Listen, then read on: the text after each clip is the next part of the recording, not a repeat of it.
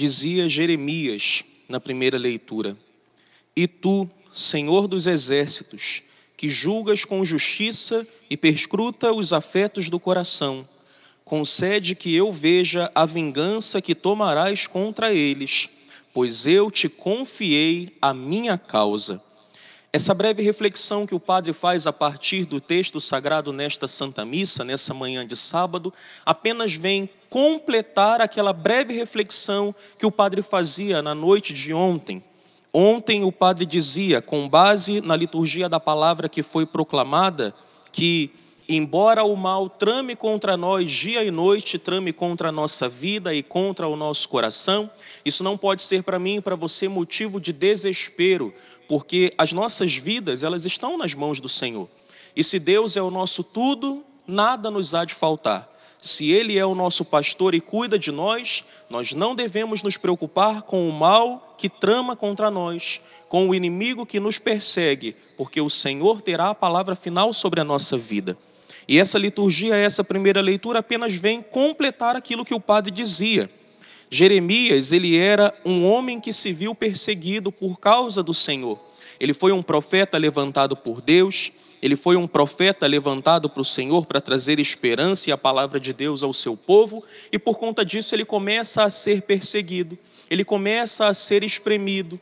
Os seus inimigos, eles têm como finalidade destruir Jeremias, eles querem prendê-lo, eles querem colocá-lo num lugar de aflição, num lugar de apuros, eles querem de alguma forma eliminá-lo do mundo dos vivos para o seu nome não ser lembrado, diz Jeremias aqui na primeira leitura. E quando Jeremias se vê nessa situação difícil, quando Jeremias se vê nessa, nessa situação de aperto, ele se volta para o Senhor e diz ao Senhor em oração: a minha vida está nas tuas mãos. Eu sirvo ao Senhor.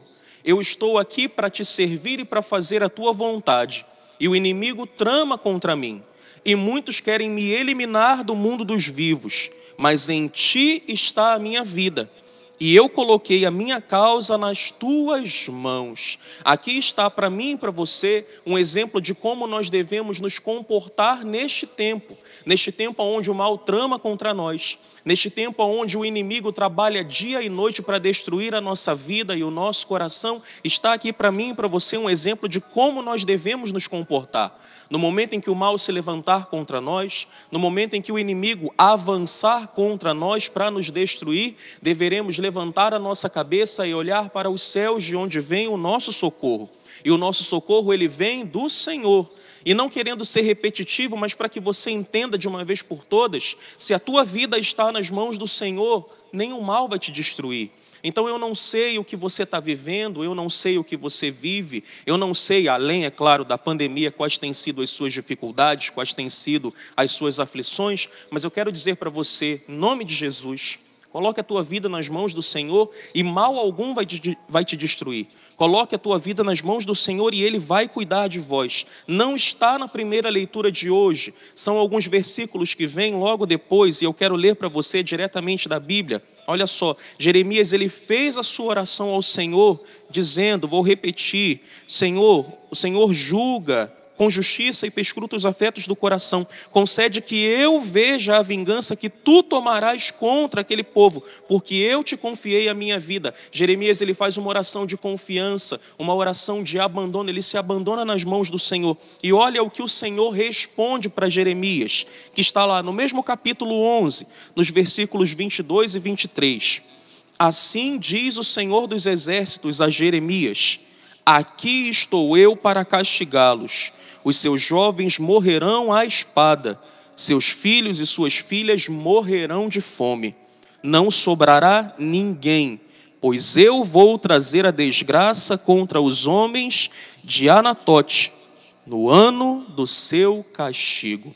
O Senhor diz para Jeremias: fica tranquilo, fica em paz. Estão investindo contra você, mas a tua vida está nas minhas mãos. Eu sou o teu Senhor eu sou aquele que te guarda. Então não se preocupe se o mal avança contra você. No tempo certo, no tempo oportuno, eu agirei e eu trarei castigo àqueles que te afligem. Eu trarei castigo e eu reverterei para eles, para aqueles que te fazem mal, o mal que te assola hoje, o mal que te persegue hoje. Não fique preocupado com nada, não fique aflito, não queira você mesmo resolver, porque você não tem força para resolver absolutamente nada. Se a tua vida está nas mãos do Senhor, Ele cuidará de vós. E hoje eu te convido, querido irmão, querida irmã que me assiste, que me ouve, que me vê, não se preocupe com nada. Se confie ao Senhor, coloque a tua vida nas mãos de Deus e deixe Ele cuidar de você. E no tempo certo, Ele mesmo agirá. Ele mesmo trará castigo àqueles que te afligem. Não se preocupe, não se amedronte, não se apavore.